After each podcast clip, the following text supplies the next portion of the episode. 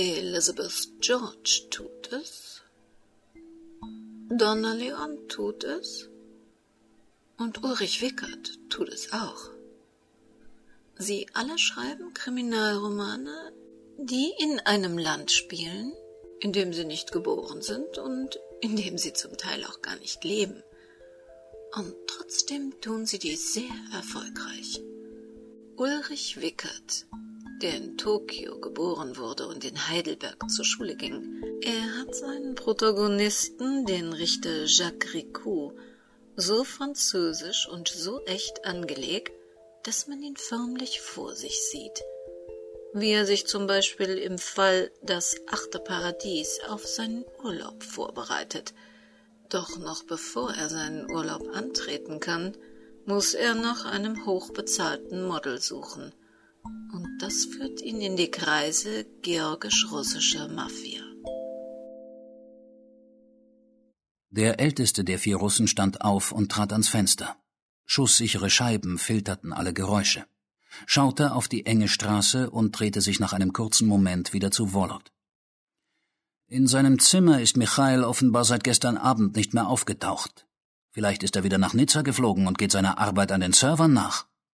Die Computer des Unternehmens waren an Server bei einer Internetfirma in Sofia Antipolis, dem französischen Versuch, Silicon Valley zu imitieren, angeschlossen und Michael war ihr Verbindungsmann zwischen beiden Orten. Er hat noch eine Wohnung an der Porte d'Italie, die er für private Zwecke nutzt. Aber wo immer er ist, mit Aka Aki werden wir ihn schnell finden. Die Idee haben wir aus Berlin. Unter Studenten läuft dieses Aka Aki als Kontaktbörse. Für uns aber geht das so. Jedes Handy unserer Models ist in das System eingeloggt. Die eingeloggten Handys melden über Bluetooth anderen Handys in der Nähe, wer wo ist. Damit hast du unglaublich viele Informationen über Begegnungen von Personen. Klappt bestens. Jeder unserer Mitarbeiter erhält ein Google Phone als Geschenk. Und natürlich habe ich jedes vorher eingeloggt. Auch Michaels. Ich finde ihn noch heute. Die vier Russen schauten sich an. In ihren Köpfen rumorte ein Gedanke, den der Älteste schließlich aussprach. Ich habe mein Handy auch von dir. Ist das etwa auch eingeloggt? Wollot schwieg einen Augenblick. Dann sagte er, natürlich nicht. Diese Technikidioten würden die Wahrheit selbst nie herausfinden. Wie Sie gerade hören konnten, ist der Kriminalroman Das achte Paradies von Ulrich Wickert auch als Hörbuch im DAV der Audioverlag erschienen und hat neben Ulrich Wickert noch zwei weitere Sprecher, Stefan Benson und Ulrike Johansson. Doch zurück zu unserem Kriminalroman. Willkommen in der Welt des Krimikiosk. Willkommen in der Welt von Henrietta Pazzo. Endstation, ein Kriminalroman in mehreren Episoden von Henrietta Pazzo. Eine Produktion des Krimikiosk Verlages Petra Weber in Köln. Sprecherin Petra Weber. Sie hören Episode 6. Freitag, 30. Dezember 1966.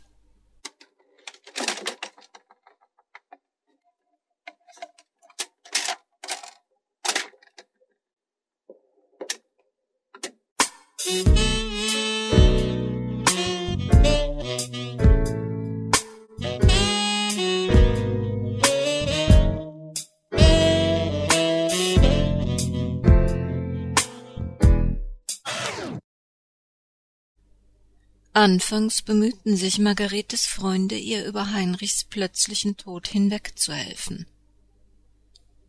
Die Einladungen zum Kaffee oder zum Essen und die freundlichen Hilfestellungen bei kleinen Alltagsproblemen blieben jedoch aus, als sich herauskristallisierte, dass Margarete langfristig ihren Lebensstandard nicht halten konnte.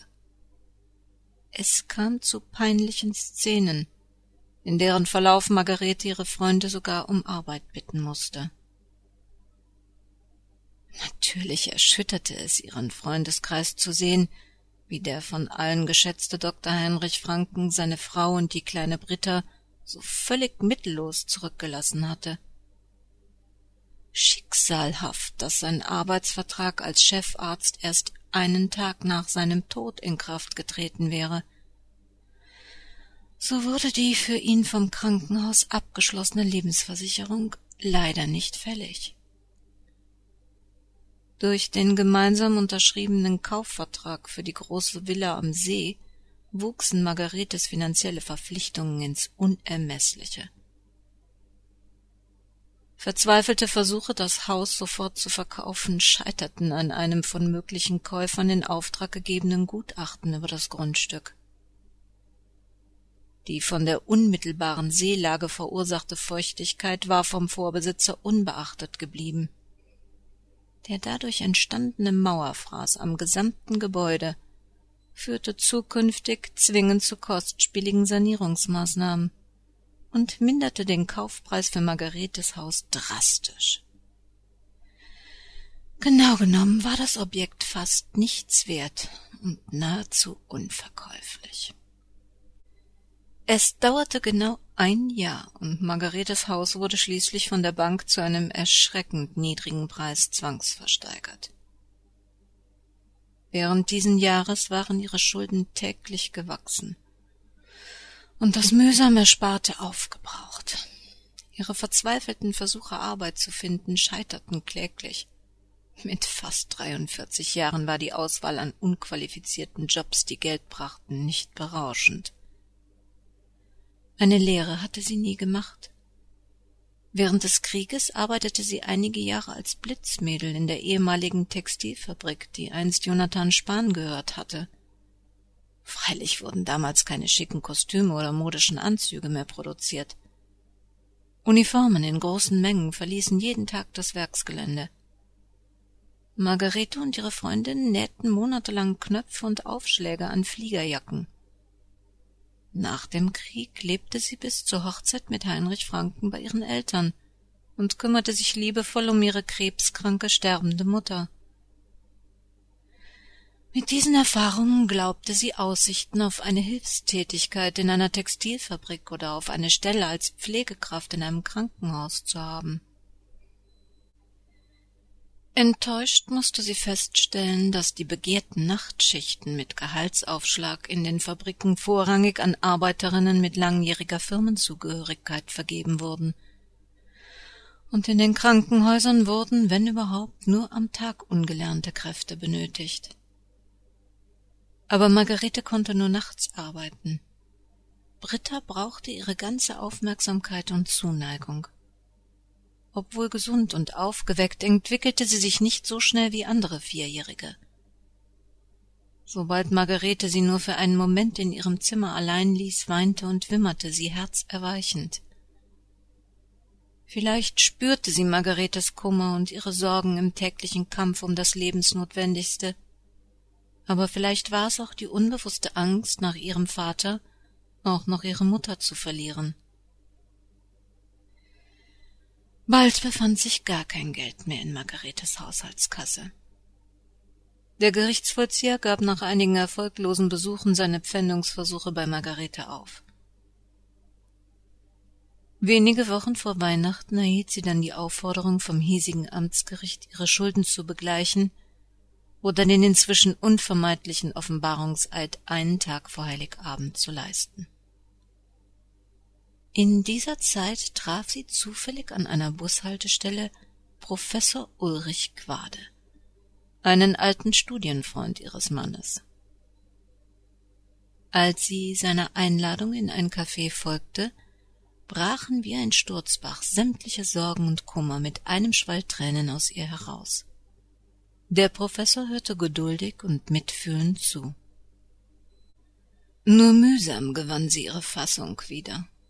Professor Quade bot ihr seine Hilfe an. Er könnte ihr einen zinslosen Kredit gewähren, der ihre Gläubiger für einige Zeit beruhigen würde. Dafür müsste sie abends eine etwas heikle Aufgabe in seiner Privatklinik übernehmen. Der Kredit würde später mit ihrer Gehaltszahlung in kleinen monatlichen Raten verrechnet. Das in Aussicht gestellte Gehalt ließ Margarete wieder aufatmen. Und tatsächlich konnte der Professor mit einer größeren Summe und seinem guten Namen als Bürgschaft ihre Gläubiger beruhigen und den Termin beim Amtsgericht absagen. Mitte November nahm sie ihren Spätdienst in der Klinik erstmals auf. Bis dahin hatte Margarete nur wenig über plastische Chirurgie und ihre Patienten gewusst.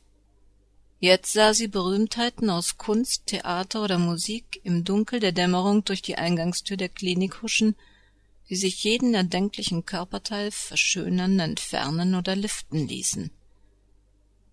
Aus Männern wurden Frauen und umgekehrt. Flachbrüstige verließen als Busenwunder die Klinik. Sie alle hatten eines gemeinsam – keiner von ihnen wollte die Öffentlichkeit von seinem Klinikaufenthalt wissen lassen. Deshalb verwaltete ausschließlich Margarete die Krankenblätter und Abrechnungen dieser prominenten, aber lichtscheuen nächtlichen Patienten. Mit Beginn des neuen Jahres könnte Margarete ein geregeltes Einkommen auf ihrem Konto vorzeigen, auch wenn es sie noch viele Jahre ihres Lebens kosten sollte, alle Schulden abzuzahlen.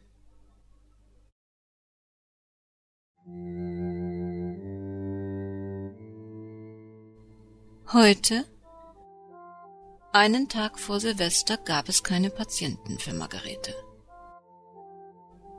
Sie verschloss gerade ihre Patientenkarten und Abrechnungen in einem eigens dafür angeschafften Safe, als Professor Quade ihr das eigentlich Heikle ihres Arbeitsplatzes näher brachte.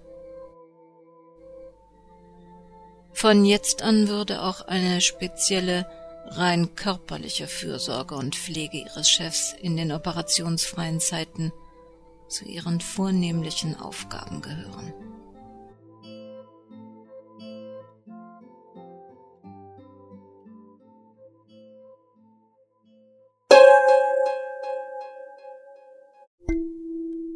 Will sich denn das Glück so gar nicht in Margaretes Leben einfinden? Vielleicht läuft es ja nächste Woche besser. Und vielleicht erfahren wir dann auch ein wenig mehr, was sie eigentlich mit Friedrich Kallmann zu tun hat, der ja immer noch verschwunden ist. Bis zur nächsten Woche haben Sie Zeit, ein wenig bei uns vorbeizusehen unter www.krimikiosk.de, sich ein paar mehr oder weniger aufgeräumte Schreibtische von Autoren wie Zoe Beck oder Jussi Adler-Olsen anzusehen, sich das Impressum dieser Sendung des Krimikiosk Verlages Petra Weber in Köln anzusehen, beziehungsweise sich die Lizenzart Libre mal anzuschauen, die erlaubt, dass wir die Musik im Hintergrund von EMA im Manuel Cotton benutzen dürfen. Und ihre Einkäufe bzw. Downloads bei Audible über unsere Links zu tätigen. Wir freuen uns über jeden, der uns besucht und uns gerne auch einen Kommentar hinterlässt. Tja, dann bis zur nächsten Woche. Und passen Sie gut auf sich auf. Das Leben kann sehr kurz sein.